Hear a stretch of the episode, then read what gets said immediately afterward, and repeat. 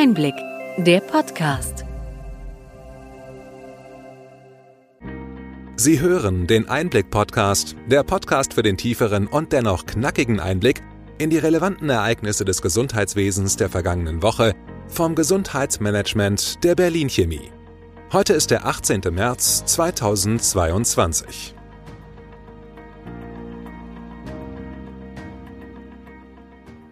Welche Themen standen in dieser Woche im Mittelpunkt? Wir berichten zu den Debatten über das Infektionsschutzgesetz und die Impfpflicht. Bundesgesundheitsminister Lauterbach kündigte in einem Schreiben an die KBV das Ende der Corona-Sonderzahlungen für die Arztpraxen an. Die GKV-Finanzen rücken mit den Haushaltsberatungen und der Vorlage eines Gesetzesentwurfs für ein GKV-Finanzierungsgesetz in den Fokus. Ärztinnen müssen seit drei Jahren an die Telematikinfrastruktur angeschlossen sein. Honorarkürzungen bei Verweigerung hat jetzt das Sozialgericht Stuttgart für rechtmäßig erklärt.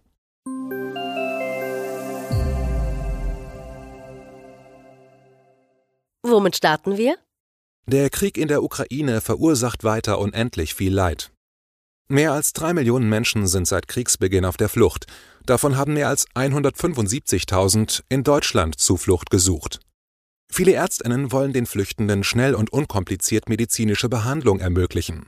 Über die Plattform Ärzte für Ukraine beteiligen sich schon mehr als 1400 niedergelassene Ärztinnen. Sie alle haben sich bereit erklärt, Flüchtende kostenfrei zu behandeln. Die Plattform ist auf Ukrainisch erstellt und alle beteiligten Ärztinnen sprechen neben Deutsch entweder Englisch, Ukrainisch oder Russisch. Wir haben den Link in die Show Notes eingestellt. Dort kann auch ein kostenloser Flyer heruntergeladen werden. Auch die Bundeszentrale für gesundheitliche Aufklärung stellt Informationsmaterial zum Coronavirus in ukrainischer Sprache zur Verfügung. Dazu gehören Infografiken und Merkblätter zu Corona-Tests, zu Quarantäne und Isolierung sowie Erläuterungen zu den sogenannten 2 bzw. 3G-Regelungen. Sie können diese Informationen herunterladen, ausdrucken und in Ihrer Praxis aushängen. Das Robert Koch Institut RKI stellt ein Aufklärungsmerkblatt zur Covid-19-Impfung ebenfalls in ukrainischer Sprache zur Verfügung. Sie finden die Links in den Show Notes. Wir hoffen, dass für die Ukraine bald ein Waffenstillstand ermöglicht wird. Hinter diesem globalen Konflikt verblasst die Corona-Lage. Die ansteigenden Infektionen hierzulande, inzwischen haben sich mehrmals über eine Viertelmillion Menschen an einem Tag mit dem Virus infiziert, passt nicht zur Gemütslage der Bevölkerung nach zwei Jahren Leben in und mit der Pandemie. Viele sind die Einschränkungen unserer Freiheiten müde und der zumeist milde Verlauf bei der Omikron-Variante scheint für einige das Signal, dass das Schlimmste geschafft sei. Doch die Lage ist schlimmer als die Stimmung im Land, warnt Bundesgesundheitsminister Karl Lauterbach. In den Verhandlungen zur Neufassung des Infektionsschutzgesetzes konnte sich allerdings Bundesjustizminister Marco Buschmann von der FDP durchsetzen. Ab dem 20. März soll nur noch ein Basisschutz bundesweit gelten. Die Maskenpflicht gilt dann nur noch in Krankenhäusern, Pflegeeinrichtungen und im öffentlichen Personennahverkehr. Corona-Testpflichten sollen in Heimen, Schulen und Justizvollzugsanstalten gelten. Abstandsgebote, Kontaktbeschränkungen oder die Verpflichtung zur Vorlage von Impf- oder genesenen Nachweisen fallen weg. Weitergehende Regelungen könnten die Bundesländer für Corona-Hotspots beschließen. Aber genau bei der Definition von Corona-Hotspots gehen die Meinungen meilenweit auseinander. Minister Lauterbach verkündete, auch ganze Bundesländer könnten zu einem Corona-Hotspot erklärt werden. Andere sehen dieses Mittel auf Städte oder Landkreise beschränkt. Auch die Ministerpräsidentinnen sind nicht begeistert. Während sich die FDP freut, dass es künftig nur noch regional begrenzt und bei einer akut drohenden Überlastung des Gesundheitssystems Freiheitseinschränkungen geben soll, ist die Aufregung bei den anderen Parteien der Ampelregierung und der Opposition groß. Der Bund lässt die Länder im Regen stehen, kommentierte der bayerische Gesundheitsminister Klaus Holleczek die Ampelpläne. Baden-Württembergs Ministerpräsident Winfried Kretschmann hält es für grob fahrlässig, wenn die Bundesregierung ohne Not wirksame Instrumente für den Notfall aus der Hand gibt. Der Gesetzesentwurf kam übrigens so kurzfristig, dass der komplette Text erst kurz nach 1 Uhr nachts an die Verbände verschickt wurde. Versehen mit der Bitte, ihre Stellungnahmen am selben Vormittag bis um 10 Uhr abzugeben. Unisono negativ ist die Meinung der Verbände. Bundesärztekammer, Deutsche Krankenhausgesellschaft, die Deutsche Interdisziplinäre Vereinigung für Intensiv- und Notfallmedizin und beispielsweise die Ärztekammer Niedersachsen halten die Lockerungen angesichts der aktuellen Entwicklung für verfrüht und sehen darin ein falsches Signal. Das Virus sei nicht weg oder werde sich am 20. März in Luft auflösen, nur weil die Bundesregierung einen Freedom Day beschlossen habe. Ganz Deutschland sei derzeit ein Hotspot, so Dr. Martina Wenker, die Präsidentin der Ärztekammer Niedersachsen. Nach der ersten Lesung des Infektionsschutzgesetzes im Bundestag wuchs die allgemeine Kritik an den dort vorgesehenen Regelungen. Erste Änderungsentwürfe sehen nun zusätzlich eine Maskenpflicht in Praxen und weiteren Gesundheitseinrichtungen vor.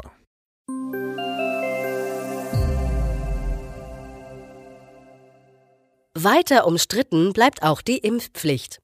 Die berufs- und einrichtungsbezogene Impfpflicht gilt seit dem 16. März und unklar ist, wie sich diese auf die Situation im Gesundheitswesen auswirken wird.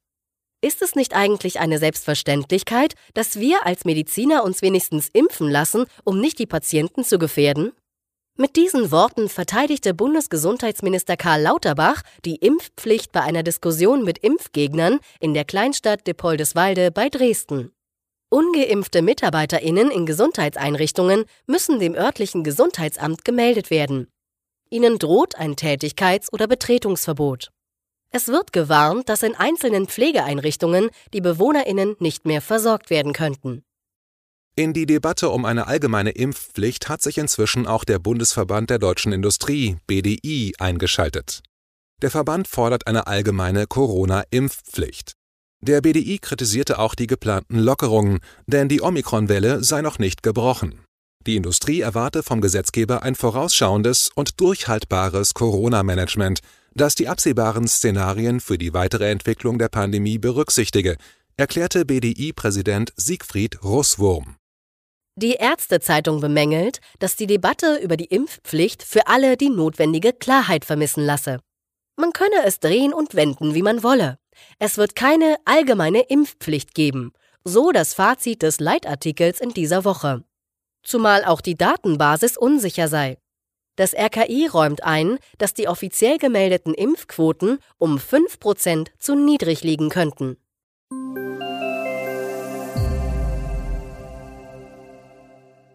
Anfang März hatte Karl Lauterbach in einem Schreiben an die KBV angekündigt, Corona-Sonderzahlungen an Praxen sowie weitere pandemiebedingte Sicherstellungsmaßnahmen nicht länger zu finanzieren.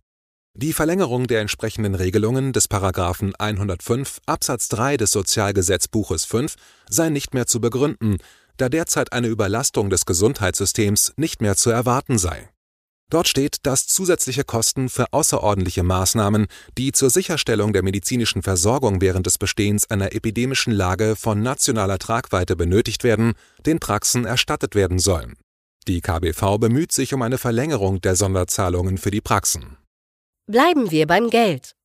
Erst die Corona-Pandemie und jetzt der Ukraine-Krieg hinterlassen ihre Spuren in den Staatsfinanzen. Das Bundeskabinett beschloss den Entwurf des Haushalts für das laufende Jahr 2022. Wie schon von der Vorgängerregierung vorgesehen, plante Bundesfinanzminister Christian Lindner neue Schulden in Höhe von knapp 100 Milliarden Euro ein. Diese Summe wird weiter ansteigen, da Entscheidungen wie das angekündigte Sondervermögen von ebenfalls 100 Milliarden Euro sowie Entlastungen der Bürgerinnen bei den gestiegenen Energiepreisen noch nicht berücksichtigt wurden. Die Neuverschuldung soll ab 2023 deutlich sinken, dann sind nur rund 7 Milliarden Euro eingeplant. Für die zukünftige Finanzierung der GKV wurde diese Woche ein Gesetzesentwurf öffentlich. Dieser sieht vor, den Bundeszuschuss um 5 Milliarden auf künftig 19,5 Milliarden Euro anzuheben. Ab 2024 soll der Zuschuss dann regelhaft dynamisiert werden. Details dazu sollen später geklärt werden. Im Referentenentwurf sind vor allem auch Einsparungen im Arzneimittelbereich und bei den Apotheken vorgesehen. Die Finanzreserven der GKV sollen ebenfalls weiter reduziert werden. Konkret ist geplant, das seit zwölf Jahren geltende Preismoratorium für Arzneimittel um weitere vier Jahre zu verlängern. Gestaffelte und befristete Herstellerabschläge bei patentgeschützten Arzneimitteln, die Erhöhung des Apothekenabschlags sowie die Senkung der Umsatzschwelle bei Orphan Drugs sind Beispiele für weitere geplante Maßnahmen im Gesetzesentwurf. Die pharmazeutische Industrie kritisierte diese ersten Entwürfe scharf. Arzneimittel machen nur 11 Prozent der Ausgaben der gesetzlichen Krankenversicherung aus und seien somit nicht der entscheidende Kostenfaktor im System, erklärte Dr. Hans-Georg Feldmayer, der Vorsitzende des Bundesverbandes Pharmazeutische Industrie. Weitere Belastungen der Branche seien nicht zu verantworten. Derzeit sei man dringend auf die Entwicklung neuer Medikamente angewiesen und habe mit Liefer- und Versorgungsschwierigkeiten durch den Ukraine-Krieg zu kämpfen. Weiter soll die Umsatzsteuer für Arzneimittel auf 7% gesenkt werden. Eine Erhöhung der vom Staat finanzierten Beiträge von ALG-II-EmpfängerInnen sind im Entwurf nicht vorgesehen. Dies führt zu einem jährlichen Defizit bei der GKV zwischen 9 und 10 Milliarden Euro. Der Gesetzesentwurf für die GKV-Finanzierung wurde inzwischen allerdings vom Bundeskanzleramt angehalten und wird sicher noch viel diskutiert werden.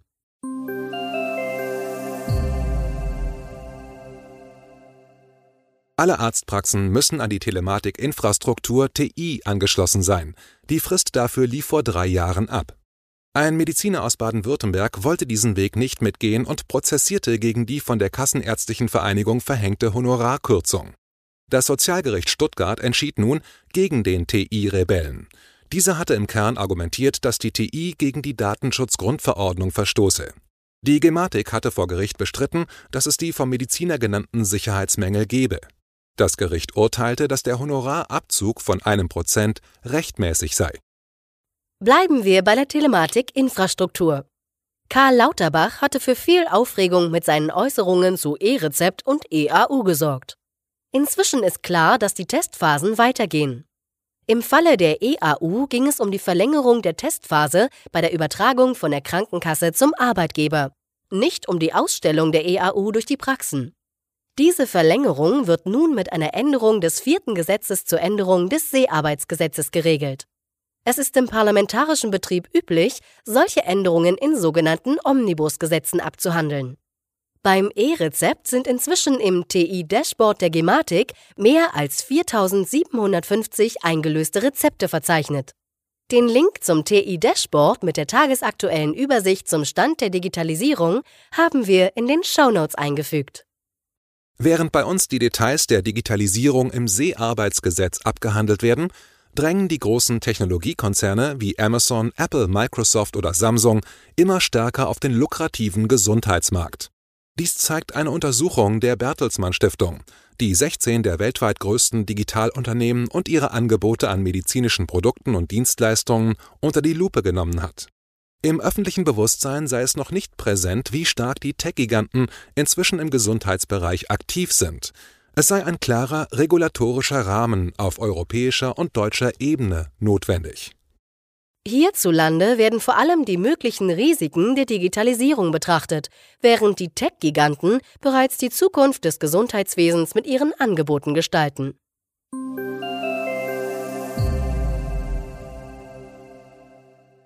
Soweit unser Rückblick. Was für Themen bringen die kommenden Wochen?